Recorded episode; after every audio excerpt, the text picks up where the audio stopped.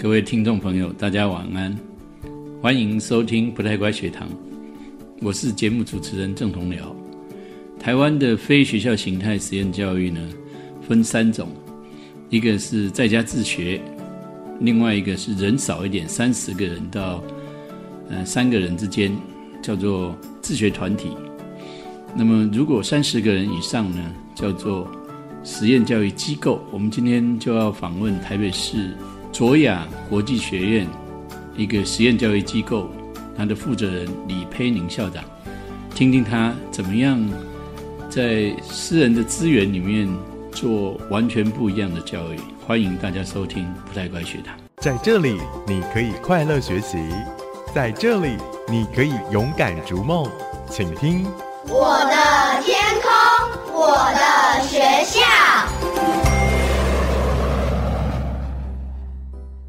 各位听众朋友，大家晚安，我是不太乖学堂节目主持人郑同僚，欢迎各位收听节目。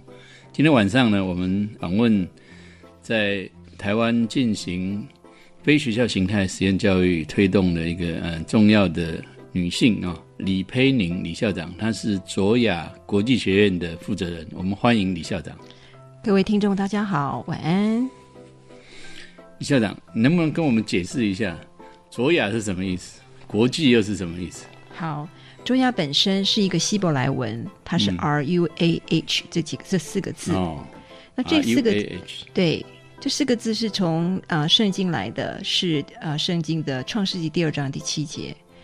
当神把他的生气吹进亚当的身子，亚当成为有灵的活人。而我认为教育就是应该把生气吹进孩子的身子，让孩子成为有灵的活人。嗯，卓雅是这样子开始的。那为什么会有“国际”这两个字呢？因为我觉得我们台湾本土有很多很棒的一些理论或者实践的基础，但是我们教育界也很多借用国外的一些理论。所以我希望在这个教育这个氛围里面，可以看到我们国外的一些啊制度，或者是理论，或者是台湾的。那我觉得我们常常说本土是台湾，其实我们为什么把自己本土也是放在国际上？所以我觉得国际学院它不是光为了学英文，而是它是有各样的理论、各样的实践、各样的制度来到这个学校，所以才叫国际学院。哦，好，我们先来谈谈那个。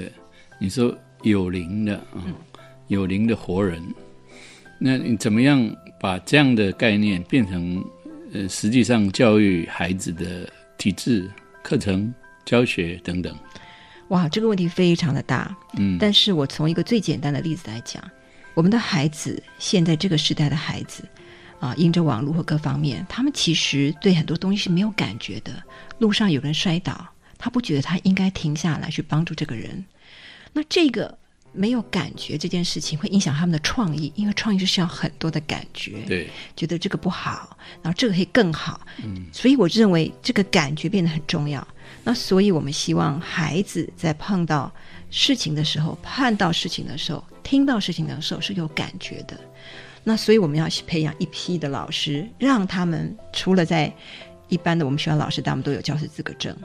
那我们希望他能够观察孩子。当孩子学习无助的时候，他可以立刻帮助他有有感觉，老师有感觉，然后也帮助孩子说我无助，我求助，或者是说碰到孩子很很有灵感的时候，不要限制孩子，因为他是他的那是他的天赋。那我觉得在这个方面，让让老师们很会观察，以至于孩子不会被被受限制，然后他有感觉。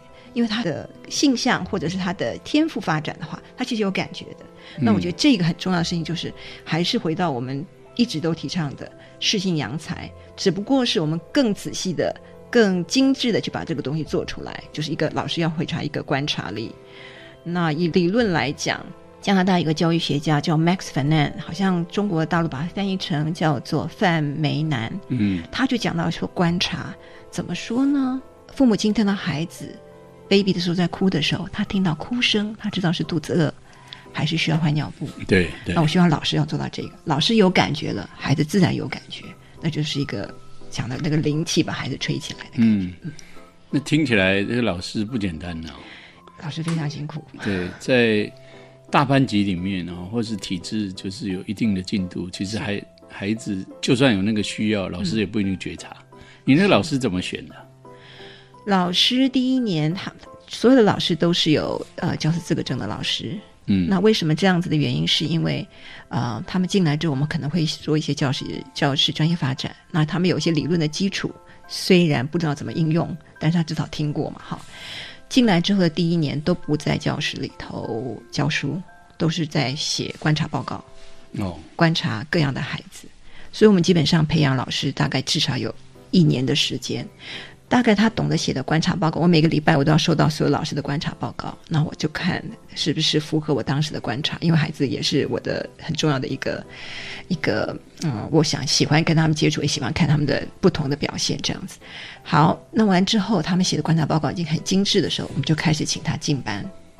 他进班的时候就开始需要去呃跟着班级去去做备课，备课之后让他预备上台。那他上台的时候还有教室管理嘛？那如果这个不行的话，再回到备课，哦，所以这样一直在循环当中，嗯，大概是这样子。现在卓雅有多少老师？多少？现在呃，学生现在目前大概将近是七呃八快八十，哦，蛮多的。对，然后我们刚刚办完了新生说明会，那一呃总共的呃申请者是一百七十八，但是我们就二十个名额。好，那我们现在老师目前呃 full time 的有呃十七个，然后 part time 大概有十二个，大概总共二十九个。卓雅是在教会里面吗？没有，没有，没有，没有，没有，借用都没有？完全没有借用教会。自己的地方。我们在信义路租租了大概一百五十平的地，对，有一个一百五十平的一个四楼，然后我们现在另外还有在怀生国小，还有六间的教室，这样你们的孩子是在哪一个阶段呢？一年级到六年级，一到六，只有小学阶段。我们今年会申请国中阶段，嗯，那已经有二十个在排队，希望哦，我们把国中办起来，有有。有，你说有一百多人在排，申请者呃今年今年的一百一百多人啊，都是些什么人呢？嗯，都是些就是不是不是教会的人哦，就很多是非一半一半。对，嗯然后我们学校是没有网站，我也不知道怎么会有这个状况。其实我还蛮诚惶诚恐的，因为我很觉得说，哎，这个这件事情，对，让我有一点。有一点不希望这是变成一个潮流啦，我希望他们真的知道他们想要什么父母亲，我不希望家长变成一个潮流或者听到个名声来，所以我在筛选的时候很注重，就是说你到底认识卓雅吗？那如对那父母亲是筛选的第一关嘛。如果他只是听过，而不知道我们在做什么，通常大概也不会加入这个大家庭。是。那你国际实际上呃，在课程里面或者是整个学校的安排，嗯，国际呈现在什么样的呃事情上面？好，那基本上我们在这个有些课程，因为我自我自己也发现一件事情，过去这几年来，我们要请一些外事的时候，呃，大部分的好的外师都被对岸请走了。那所以这会造成我们这些困难困难，所以我们就会在有些课程是属于 online class，那我们跟加拿大还有美国，那有几个呃学校，我们觉得哦这个学校的英文做得非常好，这个学校的科学做得很好，我们就跟他合作。那包括我们老师过去，然后他们的学生过来，我们的学生过去，都有做这样一个文化的交流之外，还要做一个教学的交流，这样子。那你这个 online 是怎么做？是随机的偶尔做，还是固定某一门课就是 online 跟他们？OK，先要挑选孩子，好，嗯譬如说有些孩子英文，我们虽然在上五年级的课程，可他已经超过了一般的五年级的课程了，所以我们就希望他能够接到他们的六年级或者七年级，经过一个考试之后，然后他的程度，我们没有办法有一个七年级的英文老师在那里，所以我们就会找一个 online 的 class，然后他通过那个考试，他是常态型的，再加入这个课程。哦，现在有多少人参加类似这样嗯跟国外的 online 的课程？对，这个大概我们现在目前大概只有六个这样子。嗯，但是我们因为也年纪，嗯就是学校办校还有一段，就是还算就是只有几年嘛。但是我们今年就会办暑假，他们过来，我们过去。然后我们去年办了，就是有马来西亚的学生来我们台湾。马来西亚的学生来我们台湾，呃，暑假的时候来我们学校。那我们的学生也要做一些国语文的交流，这样子，因为他们来学华语，那我们请我们的孩子来跟他们做一些交流。嗯，哦，对。那这些孩子，就是你们现在你说有六位嘛？对对，有那种跨国的课程嗯的经验。是。这些孩子已经念了多久了？这样的课程已经念多久？嗯，其实应该从我的孩子开始。我的孩子本身大概在这个跨国的这个这个教学里面，大概已经有六年，所以这个学校我也很熟，他们的课程哪边有优势，我也很清楚。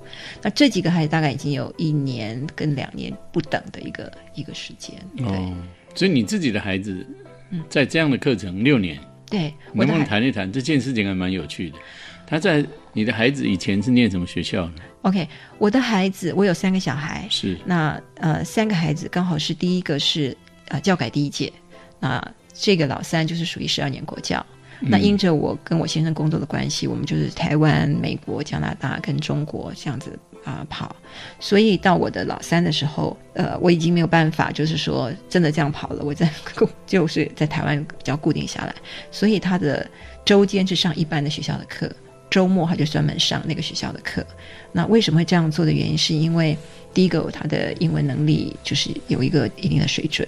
第二件事情是我总希望他也看看别人的教育怎么做，因为我们家的孩子对教育都很有兴趣啊。我的妈妈也是校长，我的外婆校长，我的内婆也是校长，所以我们家孩子就是喜欢。世家，其实我唯一的志愿就是不要当校长了。我从小到大我也就，但是后来还是从事这件工作。可是我们的孩子很喜欢做，诶，他们学校是这样教，我们学校是这样教，他在很小就有这样的兴趣。我想很多听众朋友可能会有兴趣哦。嗯如果他的孩子要在家自学，甚至于他只是周末、嗯跟你的孩子一样，修一个国外的一样，嗯，这个年纪的呃学校的课程啊、他应该怎么做啊？像举例来说，你以前你的孩子，嗯，参加的那个那样的学校，嗯你怎么找到的？然后他的实际上怎么样连接起来？好，其实，在北美洲有很多这样的学校。如果以英文系统来讲，嗯，那但是基本上，当我在选学校的时候，我会先整个人先飞过去那个学校，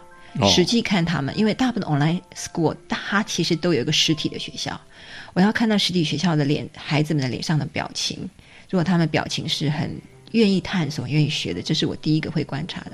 第二个，我待会跟校长谈一谈，他是用什么样的教学目标做这件事情。嗯，那第三件事情，我就会看他们实际的课程的内容在 online。那 online 的时候，它不是光给你 paper 的东西，就是文件的东西或者课本的东西，它是你要交作业的时候，老师会直接的跟孩子对谈。好，每一个孩子老师都会有一个对谈的时间，或者他改回来的作业。第一个，我会看他改回来的作业是不符合呃我们一般的讲的那种呃标准。好，他怎么样就仔细改变，因为没有看到老师嘛，所以我们要看看老师是怎么样去评量这些孩子。第二件事情，他跟孩子对谈的时候，我看老师的用词遣字是不是达到他应该有的。比如说四年级跟一年级跟六年级，他用词遣字是不一样的，所以我大概会看到他们的用词遣字，就是我比较在乎老师啦。那再过来才看到说课程的内容是教什么。譬如说他在七年级的时候，他们就在教双城记。嗯，由这个双城记出发，他就在讲当时英国的社会、对，法国的社会怎么会有这样的事情发生。我觉得那整个给孩子们一个完全不同的一个领域，嗯，但是其实对孩子有点难。可是我觉得老师引导的方式很好，所以我就觉得啊，这个是我想要在这个学校跟他合合作这样子。所以他只是选修嘛，还是他的学籍就在那边，后来也拿到他们的毕业证书？两种都有可能。那我的孩子是因为到后来他觉得他想要专心在台湾，因为他在台湾是参加 IB 的 program，也是一个非常哦，你指的已经到高中了嘛？对对对，啊这个他小学可是说我说小学呢？啊小学学也有这种小学有这种 IB，online 的课程。有有有有有，小学他从小学啊二三年级、四年级开始有，因为一二三年级他比较希望是父母亲自己带，嗯，好像自学的家庭自己带。四年级就开始有一些课程，他觉得父母亲可能没有能力了，那就有 online。好，如果有一个家长对这个好奇，他怎么样去搜寻这些资料？第一件事情是，呃，他想要去什么地方？比如说，他觉得他对美国比较熟，或者他都不熟，嗯他先做一些做一些调查，他想要去美国的。美国，他想要去加州，加州有很多学校，他想要去东岸，或者他去加拿大。那我们当时选加拿大的原因是因为我的孩子想学法文，所以有一个孩子是去法文学校毕业的，所以他当时选的是是法文。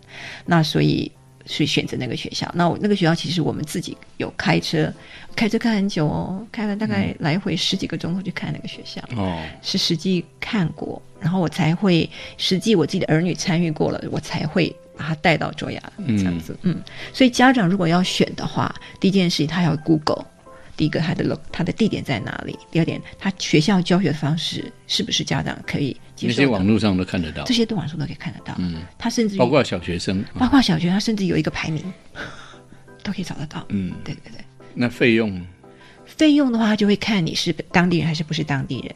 如果当地人的话，很便宜，才才差不多三千多块钱。如果不是当地人的话，我知道最贵的有甚至于到一个科大概差不多是十万。选一科，对，选一科，选一科就要十万块台币。。嗯，他是高中啦，啊哦，高中那国小呢？像你们现在国小，他的国小的话，大概差不多是呃两万块。两万块一门课，周末上课这样。对，哦，这样还是很高的成本哦，不是一般的孩子家庭，但但是他一般家庭念得起的。但是他这个他这个这个比较特殊的这个这这这个状况是，他是打算以后就留在那边一直拿这个学位。如果你是修课的话，那就很便宜，就是三千块到两万块。就是如果你打算拿那个学位，或者是你只是来修这堂课，就是三千到两万不等。好，我们刚谈到那个呃线上课程哦，你们学校也有孩子修线上课程，不过听起来成本实在太高了。大部分的孩子还是在本地嗯受这个教育。那你们现在目前办学已经几年了？三年，三年，有毕业生吗？嗯、今年即将有，嗯，对，那应该有一批孩子已经在这里念三年了。是他们大概什么样子？跟一般学校的孩子有什么差别吗？我想一个很最重要的事情是，呃，从来在学校就没有教一个对的答案。嗯，就是从来就没有一个标准的答案，所以孩子们知道他们考试或者他们做事都会有一个呃容许犯错的空间。好，譬如说考试从来没有是一百分满分，考试是可以，你考一次试完之后，你跟老师说，老师我需要三天复习，老师说好，然后老师会出不一样的考卷再考一次，同样的大概同样的范围，然后他就可以知道，我们就可以知道他会不会。所以孩子们基本上就知道说，我可以有犯错的空间，我也可以有改进的空间，这是最最基本的一件事情。这是学业上，那但是在一般的上课的状况是，我们还是希望像芬兰的教室，一次一个人发言。我知道现在孩子很会讲话，也爱呛声，那我希望孩子还是听听别人讲，因为这对他没有帮助。所以基本上他们是知道自己可以犯错，这方他们蛮快乐。但是在对朋友方面的尊重，是我们抓的非常的严格。那我觉得这个是我们想要想要看到的了。那其实他们毕业生，他们知道自己要毕业的时候还蛮难过的，所以等于是他们逼着我们把国中部办起来。其实我们才只有三年嘛，其实要办国中部其实是会压力很大，但是孩子们不想离开这个学校，实验教育常常面临这样的问题。被逼，对不对？呃，孩子已经习惯了这种嗯特殊的、比较尊重的方式的对待，那他们要踏进去呃不一样的环境，一开始有点舍不得啊、或者甚至于有时候有一点担心，是，外面的世界会不会太对孩子来说压力太大了？嗯嗯嗯。那你们怎么准备孩子，让他们可以勇敢的踏出去呢？因为你毕竟就算办了国中，嗯，难道你要继续办高中吗？办了高中，难道你要继续办大学吗？显然没有办法。对，所以你准备所有的孩子出去，他怎么样面对真实的世界？好，譬如说，我们有几个一个五年级的小朋友，他可能要去转去转去国外，好，然后一个六年级要转去国外，像这几个孩子，我们就会有一些个别谈话的时间。你会碰到什么样的困难？在语言上、交交朋友上，或者异性，或者你的生理上，好，你怎么样去反映你的情绪？在国外的反映的情绪的方式跟台湾不一样哦。类似这样的事情是一个一个的个别的谈出来。包括就是呃关系、性教育，全都是一个个个别谈，因为他要面对台湾的环境跟国外环境不一样。如果像有些同学搬家，他要去一般的国中，好，那我们通常就会花半年的时间给他考，就是有像参考书那样的考试卷，嗯。然后让他明白一般的考试这个样子，然后也跟跟他谈，如果碰到霸凌的时候，你要怎么处理，保护自己，这个是会发生的，因为毕竟是新转学生嘛，啊，转进到别的学校可能会有这样的状况，或者是你从实验教育来，有可能会有一些比较少的朋友，所以这些都是先预备。我们希望家长在半年之前告诉我们，对，那我们就可以开始预备他的、预备他的这些心情啊，这样子，嗯。甚至于穿着，嗯。对大概是这样嗯子。，你刚刚说实验教育的孩子，他可能在的环境，嗯，人没那么多，嗯。因此他们同才比较少。是，我想到一个方式啊，嗯，也许像台北盆地有这么多在家自学啊，或者是机构啊，或者团体里面学习的非学校形态的孩子，是，现在也有学校形态的啦。嗯，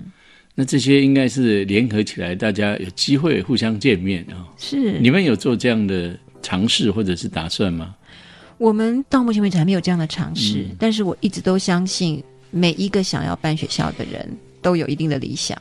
我觉得我们应该把理想交换一下，对，或者我们是办一个联合毕业典礼，对，或者是是我们交换这些孩子，把某一个实验学校孩子放到我们学校来体验一下，嗯这也是他们进入社会很重要的一个、嗯一个体验嘛。对，你们卓雅可以开始做这样的邀请。是哦，好啊，嗯，好啊，那如果好，今天如果有孩子，嗯，不同的体系的是孩子去你们那边，嗯，你最想给他看什么？我觉得没有什么好想看的，就是他来体会一下。其实我们嗯有一些实验教育孩子转进来，那你可以说一下卓雅孩子的一天是怎么样子吗？主要孩子一天早上他一定会先，我们先是几点上学？早上是一年一二年级是八点，嗯然后三四五六年级是七点半。进来之后，他们会如果他比七点半早进来，他就会有一个讲话的时间，随便他讲什么都可以。好，到七点对大家还是私下聊天的？都可以，都是他要他要觉得他今天想要唱歌，他也可以一个自由时间。，对。嗯，到七点四十之后开始结束，然后就开始安静阅读，然后到大概一点一点时间阅读。阅读之后，我们就开始会有祷告的时间跟唱诗歌的时间，然后就可以大声唱。然后唱完之后呢，我们就请他去运动。我们就所有的孩子都都一定要离开教室。那运动的时间大概是一个小时，大概就每天都有这样子。好，运动完之后，他们要负责。我们没有班长哦，我们有各样的长，有喝水长、关灯长、什么作业长。好，喝水长要负责教大家喝水，因为孩子现在孩子不太会喝水。嗯，然后开始今天的两个小时的课，每一堂课都是两个小时，那个课是分科还是一科主题式教学？就是譬如说国语就是两个小时数学两个小时，嗯然后全校同一个时段是国语。你们是自编教材还是用国家课纲下来的呃 OK 审定的课本？我们的课本就是国语跟数学是呃是有课本的，嗯。其他的部分，其他的其他科，譬如说呃自然啊、社会科都是属于自编教材，了解，对的两个小时的都是单科分科教学。呃，no 呢，我们自己有每一个一个周的课表里面有一个同整教育时间，还有一个体验教育的时间。好，所以两个小时之后呢，两个小时之后就是中餐了，中餐，中餐之后他们就中餐吃什么？中餐是我们学校自己煮的午餐，嗯，然后我们的午餐的用的油就是呃纽西兰的有机的洛梨油，嗯，然后是由我开始做饭的。那我觉得就是说我希望现在的孩子习惯那个厨房的香味，他将来就比较不会出去外食嘛，哈，因为这也是很重要。哦所以我就开始做饭，然后慢慢的现在有一个老师，他其实是学一个人煮八十个人啊，呀，这么厉害很好玩啊。嗯？那不简单。孩子们还会背。对，孩子们还会看到我在那边做，他就说你要不要帮你剪菜？现在有多少人呢？现在的学生啊，呃，煮饭的，对，而现在煮饭只有一位老师。真的真的有一位老师，嗯所以你们吃的比较简单。我们吃的也没有很简单嘞，也没有很简单。比如说，我们一定是有三菜一汤，大概这样子。嗯，嗯对，好，然后饭后饭后之后他们会休息，休息完之后就会有一个有一个打球的时间，然后下午又是两个小时的课。然后所以正式上课大概差不多四个小时，上午两个小时，嗯下午两个小时。对呃那下午的课程跟上午的有差别吗？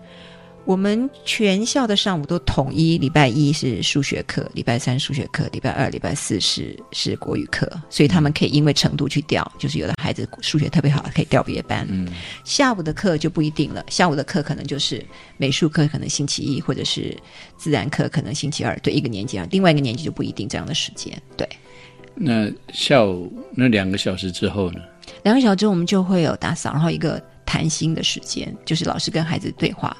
有时是候，导师嗯，老师谈心，对，嗯，有时候是个别，有时候是全班。那因为个别的时间，就像我在讲，就是要观察孩子。那他今天观察到孩子有一点上课有点状况，那他就会跟他孩子对谈。嗯，那如果打不出到答案的话，家长大概就会接到电话了。差不多几点下课？四点四点下课。有课后安亲啊什么的吗？课后安静就要看家长选择。但是，一二年级通常是呃，我们的体育发展是在这个直排轮，那你们在四楼对不对？嗯。那体育课怎么上？我们在大安森林公园，每天他们就拉着他们的直排轮到大安森林公园、，哦就在那附近。对对对嗯对，对，那个地方还不错。那你刚刚说早上祈祷，嗯，祈祷祈祷什么？怎么祈祷？早上通常会唱两条歌，那这条这两条歌通常是学生自己带，嗯，好，就是没有不有时候一二年级老师帮忙了，三四年级都是他们老学生自己选择歌。那祷告有时候他们祷告不是祈祷。对都可以都可以，祈祷祷告都可以。那就譬如说今天这两天要考试了，他们就祷告说他们呃希望能够考试都会。那前一阵子感学校感冒人多，他们就希望大家能够呃是大家祷告同一件事吗？还是祷告时间你可以？然后对谁祷告呢？有的时候是某某一个孩子生病，我们就帮他祷告；嗯，有时候是老师生病，学生会主动帮老师祷告；是。有时候他自己就说，比如说要考试了，我希望能够考试，就就这样子。哦，嗯。所以祷告的时候不是老师带着说我们一起祷告一样的事情，而是大家可以有自己自己的心愿。对对对，嗯，对。那会是比较，比如说是对上帝祷告呢，还是他也可以对阿弥陀佛祷告，对阿拉祷告？在我们学校通常是对上帝祷告。哦那当然，我们学校的学生也有非基督徒。那怎么办？如果譬如说，如果佛教徒的孩子，嗯他从小就信佛，你们会接受他们吗？我们基本上没有不接受，嗯但是我会跟家长先说好，我们是会祷告。那我们祷告的话，可是对上帝祷祷告告。那你能接受吗？那家长如果能接受的话，就可以。对，哦，大概是这样子。因为我也主要的原因的原因是我比较希望孩子，呃，不要觉得他被孤立了，所以有这个状况发生，我要事先跟家长先说好。嗯，可是这一点也有一点呃担心啊、嗯就是但这样这样会不会是太呃宗教导向？就是你需要是接受这个基督教的仪式的，嗯哼，对不对？嗯哼，对。那您会担心？其实，其实基本上来讲，我觉得每一个除了这个之外，其他的呢？其他的大概都譬如说。课程，那你们教教的，譬如说自然，嗯，是神创造世界呢，还是演化的？我们基本上两者都会教，哎，我们两者都会教，因为我觉得孩子们必须理解我们的社会是怎么一回事情。嗯，我们都会教，但是我们不会，我们觉得没有必要去坚持一某一件事情，因为我觉得这个是这个世界上是有多元的，但是我们有自己知道我们在做什么是重点，但是我们必须了解是多元的，所以我们都应该让孩子明白。嗯，对。那老师的选择有没有说一定要要选择呃有相关的宗教信仰？呃，我们老老师啊，是老师大部分都是相关的宗教信仰，对、哦，对否则他可能也不太习惯。哦对，好，下来我们刚刚提到说，呃，你们的老师可能基督徒比较多，然后早上也有祷告。除了这个之外，其他的课程内容，嗯、你们会有特别宗教的取向吗？没有哎、没有，嗯，因为我刚刚有讲，就是我们还是希望他能够对整个社真实的社会能够理解，对。是。那你们教育的特色里面有两个希望孩子努力去从事的事情呢，一个是 writer，嗯，一个当文学作家，以及培养孩子实作做 maker、科学的作家，嗯，动手做的那个作作家，对。那能不能谈一谈你这个理念从哪里来？是的，因为呃，我在做？嗯对，因为我们一开始的时候在在创校的时候，我们就觉得说，我们希望孩子能够动手做，可是他需要理论的基础。那在理论的基础里面怎么办？他其实是需要大量阅读东西，哈。那所以我们那时候有定立三个标准，一个他要懂得怎么找 keyword，好关键字，所以知道知道怎么找资讯。第二件事情就找到资讯，他怎么去知道这个是资讯，这个是不不需要的资料。嗯，好，那就是第二件事情。第三件事情呢，就会变成说，哎，他怎么样把它变成实际上他可以经过自己消化之后写出来的东西。好，要做这件事情的话，就基基本上他要要有一个大量阅读理解的能力。那这个就是造成他一个 writer 的部分的基础功，嗯好，也是 make 的基础功。之后呢，孩子们在又做完这样的一个过程当中，他就会比较孩子就就倾向要写东西。譬如说，他就开始哎要写东西。那有些孩子就倾向说，我可以写应用式的文章，哈，就一二三四条例。可是我对抒情没有兴趣，嗯可是我对 keyword 找知识资料还是有兴趣，所以我们就说，那你要不要往一个科学方向走？嗯你要对逻辑思考的方向有兴趣，所以就变成慢慢你看，孩子会分出两个不同的方向。好，所以在学校里面呢，我们基本上国字的练习，然后以就是就是练练书写的部分非常强强调这一块，那以至于他能够变成一个 writer，然后他自己怎么去写他的文章，然后我们有特别的老师专门教 creative writing，就是创意写作，对。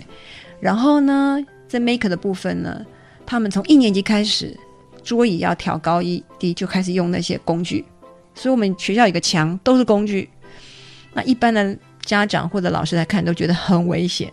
可是我们孩子一一开始就知道这是工具，所以根本不会把它当做玩具。嗯，好，怎么调桌椅，然后呢，怎么利用那些保特瓶或者是这个养乐多的瓶子做各样的飞行器，然后比赛那个飞行器，然后后来有时候老师就会给你一堆的东西，每人一堆，然后你要去创造你自己想的。老师的标准就是哦，怎么样飞得高，谁谁飞得最高，谁飞的，然后可能是谁跑得最快，嗯好，可能有不一样的标准，然后孩子用利用这些东西来创造他自己想做的。通常在低年级都没有办法一个孩子，通常要四五个孩子一群一群。然后在四五孩子一群的时候，其实他们就会吵架，他们就会不一样。所以那也是训练他们怎么样团队合作。所以我们在比较分开来，大概是我们实际上运作是这样做的。嗯，所以你们是培养每一个孩子成为 writer，同时是一个 maker，还是说你们在孩子成长过程里面看到性向的不同，对。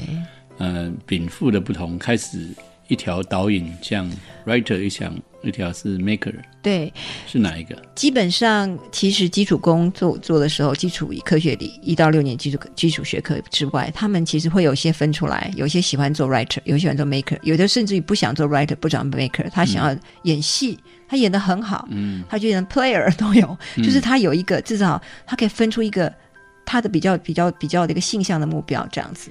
对，嗯其实所以你们也其实没有特别强调说，或者作为一个 maker，或者是一个 writer，对，但是我们会强调，你们还可以 dreamer，或者是，对，比如说，如果这个 player 他他这个想要演戏的孩子，他后来想写剧本嘛，所以他还是要回到 writer 这个功功夫，他就嗯自己想演的时候，我们说，哎那你把它写出来啊。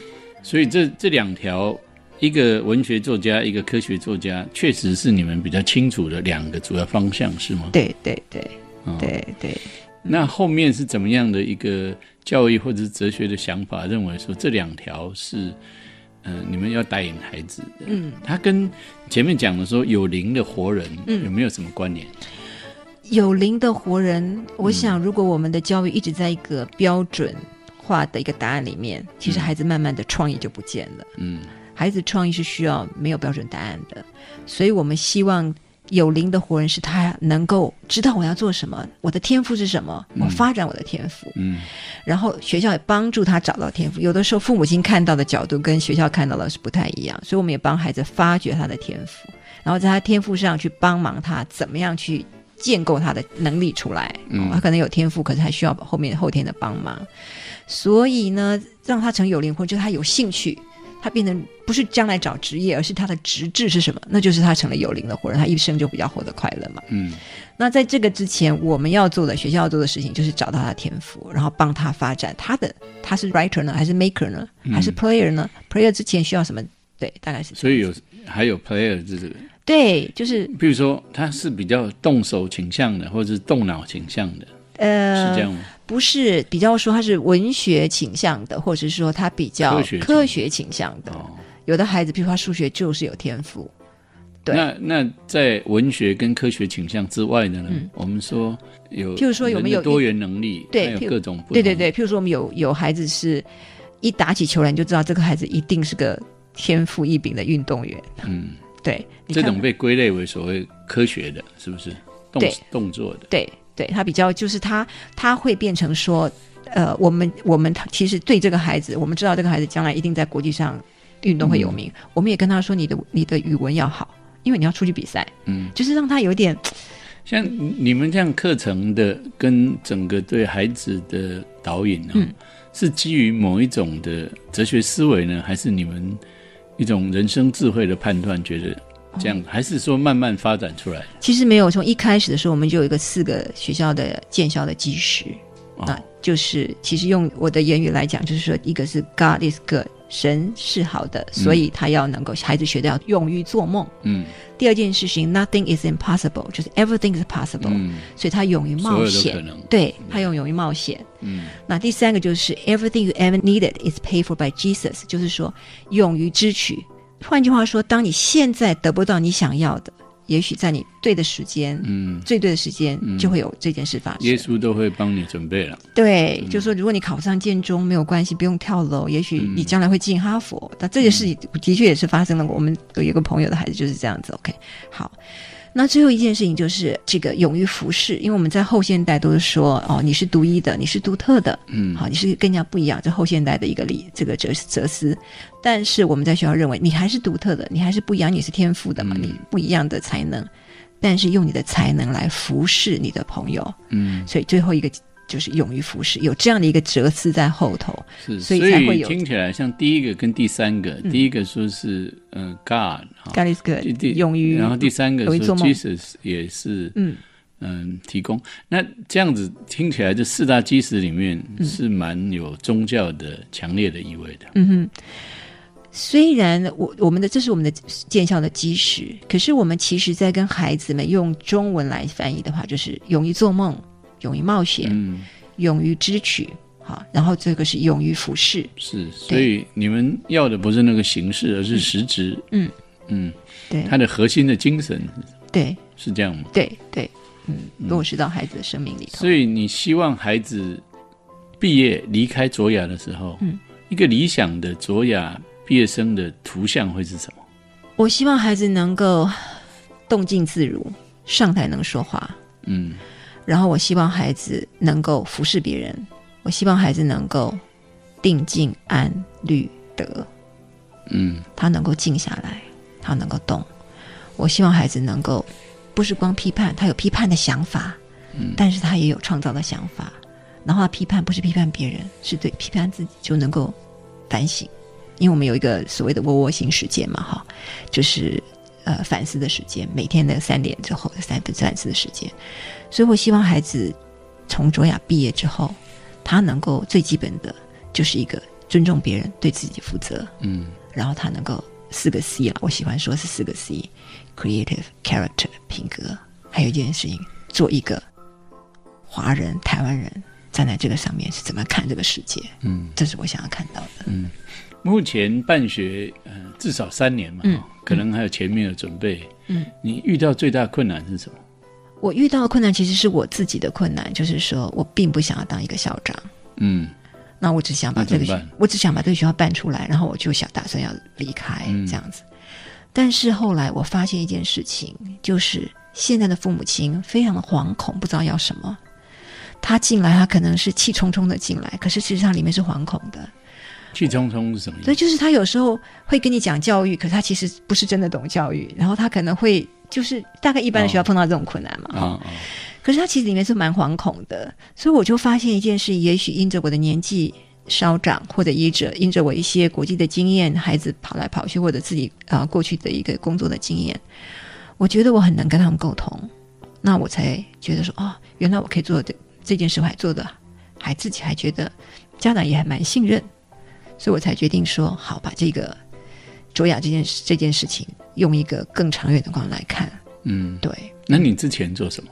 我之前啊，我之前一直，我之前在韩国工作室，嗯但是我也在加拿大的 BC 省的教育局有做他们的国际事务的义工，嗯我，大概做了十年。是大概在一呃八十英国八十几年的时候，我也把 IB 现在很流行的 IB，那时候我已经带来台湾了，可是台湾的时候没有特别的注意，大概是这样子。嗯所以我也没有真的离开教育界，但是也没有说很愿意全心在教育界，哦所以我是不太乖的嘛，就是尽量符合你的。嗯，是，对，是。那最后，嗯，如果像卓雅这样的学校啊，嗯有家长想要考虑这样的学校，你觉得他们应该去问怎么样的问题？问自己怎么样的问题？第一件事情，他们到底认不认识卓雅？嗯，那他要知道，他理想中的卓雅跟实际的卓雅是不是一样，是不是有差距？因为我不希望家长有幻想，我也跟孩家长说的很清楚，请你告诉我你的你的卓雅是什么，你的将来的你的孩子希望变成什么样子，那我会告诉你我能不能对这件事有帮助。如果卓雅对这个孩子并没有帮助，我觉得就不要考虑。嗯，对，大概是我对家长的唯一的要求，就是说，想象好你的孩要要子是什么样子。先先了解。对对对对，好，非常谢谢李校长。谢谢虽然你说不是那么喜欢当校长啊，不过卓雅这三年好像也越来越茁壮。谢谢谢谢祝福你们，谢谢谢谢谢谢谢谢谢。